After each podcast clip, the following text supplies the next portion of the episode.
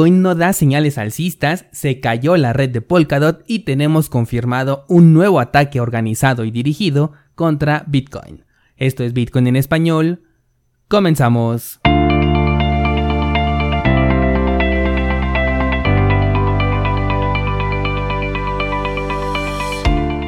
Hola, soy Daniel Vargas y esto es Bitcoin en español, un lugar donde hablamos de la tecnología más revolucionaria desde la invención del Internet. ¿Crees que estoy exagerando? Ponte cómodo y déjame ser tu guía en un camino sin retorno, el camino a la descentralización. Bit Bienvenidos descentralizados a este martes 25 de mayo de 2021 y tenemos bastante de lo que hablar así que vamos a comenzar directamente con el precio de Bitcoin. Estoy viendo bastante optimismo en el mercado, en las redes sociales y la verdad es que no entiendo el por qué. El análisis que yo tengo dice que todavía es posible que nos vayamos a los 20.000, puesto que los 42 continúan siendo una fuerte resistencia. Mientras no se supere este nivel, no voy a cambiar mi análisis, considero que todo lo que resta del mes vamos a tener un Bitcoin un poco aburrido, además de que sigo trabajando con el análisis de la media móvil de 20 periodos en el marco temporal de una semana, lo hemos traído ya desde enero, por lo que desde esta perspectiva este sería un mercado bajista. Ojo cuando me refiero a un mercado bajista porque este podría ser corto, no significa que será como el de 2017 que tardó prácticamente dos años, pero vamos que una pérdida del 79% tomando en cuenta la llegada a los 20 mil dólares es suficiente para llamarlo un cripto invierno aunque sea por un corto periodo de tiempo. La vela semanal cerró muy negativa, no tuvimos esa vela martillo que estábamos buscando el día viernes, por lo que apoya otra vez esta hipótesis de una caída adicional. Quizás el cierre de esta semana ahora sí sea una vela martillo que tenga una sombra la cual puede tocar el precio de los 20 mil dólares y entonces ahora sí rebotar. En el marco temporal de un día ya tuvimos tres intentos por superar los 42 mil, todos ellos fallaron, por lo que esta resistencia la considero muy importante. Y si tomamos en cuenta eh, la estrategia del método Wyckoff podemos hablar de una zona de distribución que tuvo lugar desde que comenzó febrero hasta el mes de mayo, por lo que una caída después que nos lleve a los 20.000 otra vez también coincide, ya que los traders van a buscar una nueva entrada a precios más bajos para reincorporarse al mercado cripto después de esta venta que se hizo desde febrero hasta mayo en esta zona de distribución. Como te darás cuenta, todos los indicadores que utilizo me siguen diciendo exactamente lo mismo, así que mientras no se superen los 42 y se confirme superando la media móvil de 20 periodos en el marco temporal de una semana, mi postura sigue siendo a la baja. Si no sabes qué es esto del método Wyckoff, te invito eh, ya sea a leer el libro con este mismo nombre, el método Wyckoff, que es un libro sobre trading, o si no, a ver el curso gratis de trading básico en donde te explico este método en cursosbitcoin.com diagonal trading. Es un curso gratuito. Ahora sí vámonos con las noticias, no sé ni por dónde empezar, pero vamos a hablar primeramente de Polkadot. Es una red que se cayó el día de ayer por completo y ocurrió por un problema que es bastante conocido para Gavin Good, creador de este proyecto. Y es que lanzaron una actualización que no había sido probada, la cual tenía errores y esto provocó que se congelara la red. Las transacciones no se estaban confirmando. Salió Gavin Good eh, con mensajes de emergencia en Twitter pidiendo que regresaran a la versión anterior de software porque había un bug en el código nuevo y después lanzaron un parche para mitigar este problema. En septiembre de 2020 publiqué un episodio dedicado justamente a Polkadot y ahí fue donde te hablé de lo que suele hacer justamente Gavin Good con sus desarrollos y el por qué no le tengo confianza a la persona y por ende al proyecto. Te sugiero que pases a escucharlo, se trata del episodio número 147.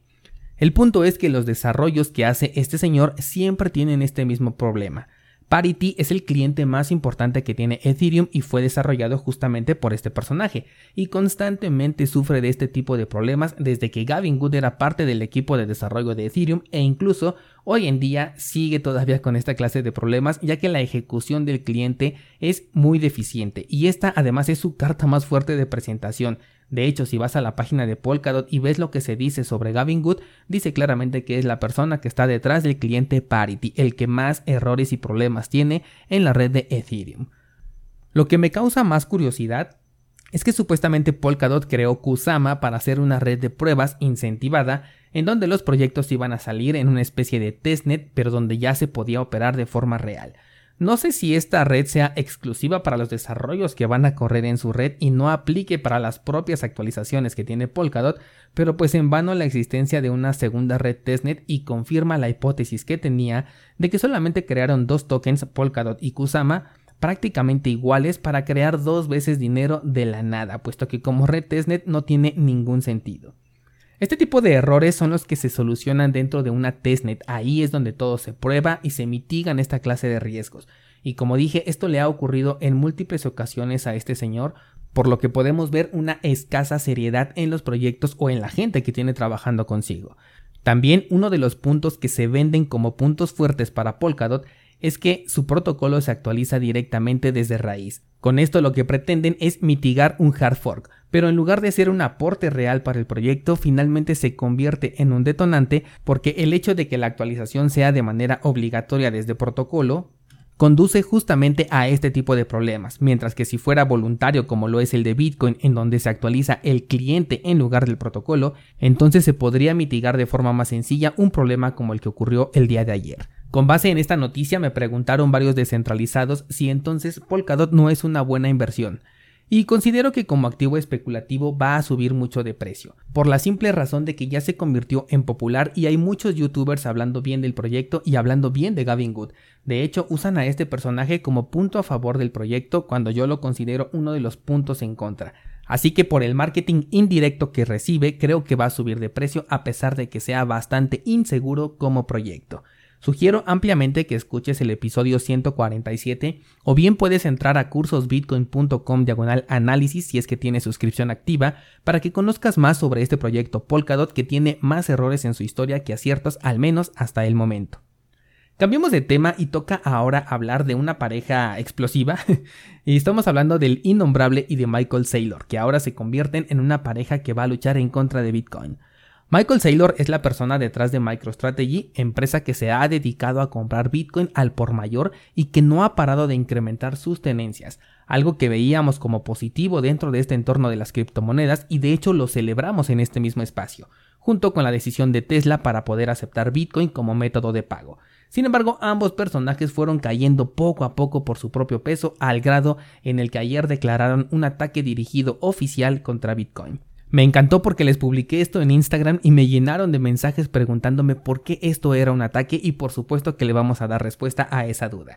Primero te comento qué fue lo que ocurrió. Tanto el innombrable como Michael Saylor publicaron en Twitter un mensaje diciendo Ayer tuve el placer de acoger una reunión entre Elon Musk y los principales mineros de Bitcoin en América del Norte.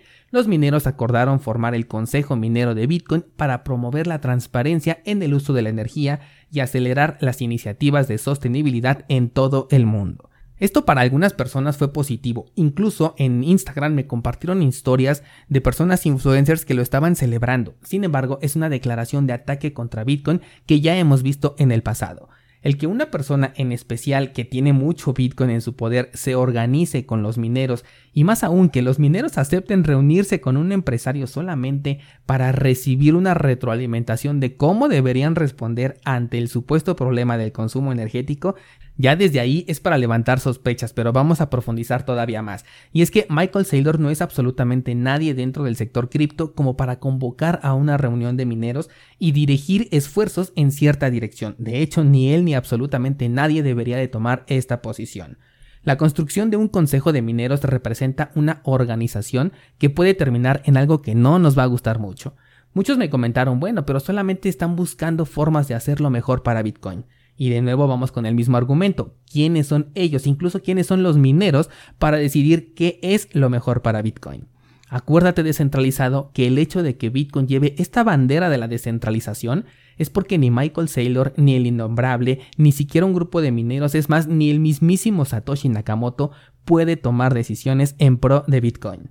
Esto es exactamente lo mismo que vimos con Segwit 2X, una iniciativa en donde se reunieron un grupo de mineros para hablar en pro de Bitcoin, buscando la mejor forma de solucionar la escalabilidad de la criptomoneda madre.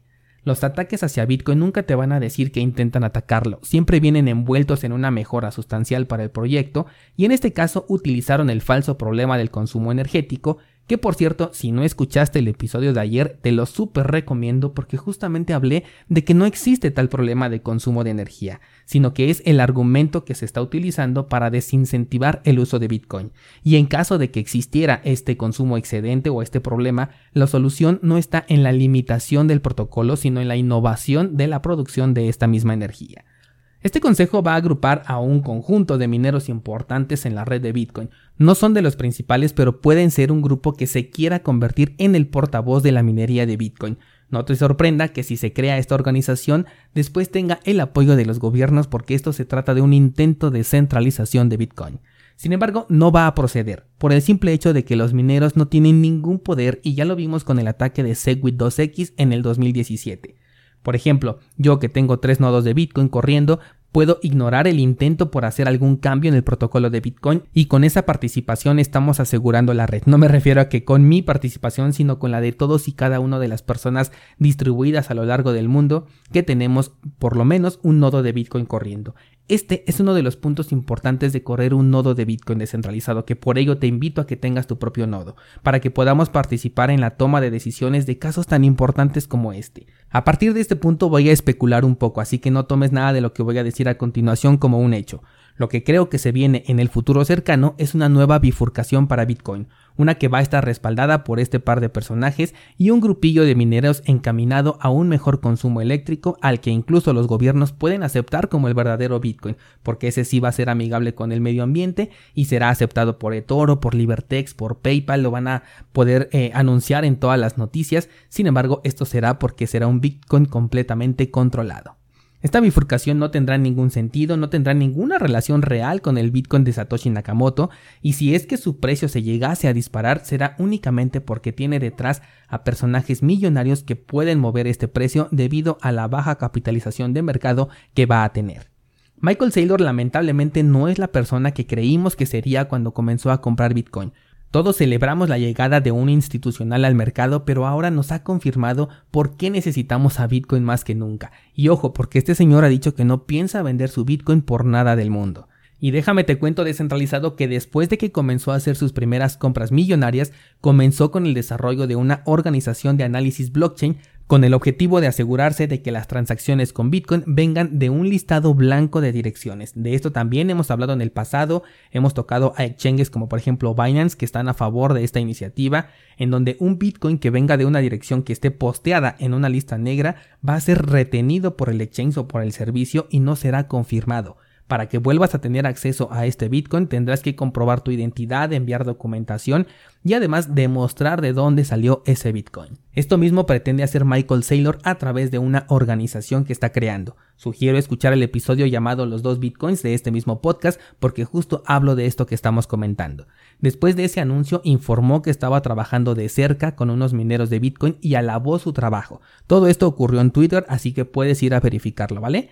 Bueno, pues este grupo de mineros de los que muy bien habló Michael justamente se niegan a confirmar transacciones de Bitcoin que estén en la lista negra de Chain Analysis, esta empresa que se dedica a revisar la blockchain y poner en la lista negra ciertas direcciones que parece que son sospechosas. Y ojo con esto descentralizado.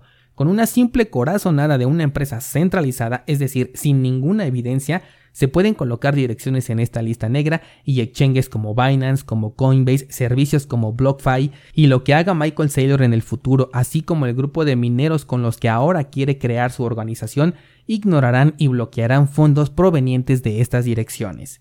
Entonces todo se está alineando si te das cuenta con este nuevo mensaje diciendo que quiere crear una organización de mineros para promover la transparencia en el uso de la energía. Así que prepárate descentralizado porque estás por presenciar un nuevo ataque organizado contra Bitcoin. Ah, y además el innombrable recuerda que también está buscando incrementar el tamaño del bloque de Bitcoin para reducir los costos energéticos, o sea que todo tiene sentido, todo está encaminado en la misma dirección porque esa solución es inviable ya que es justamente la misma que ofrecía Bitcoin Cash y por esta razón especulo que se viene una bifurcación de Bitcoin dirigida por estos dos personajes.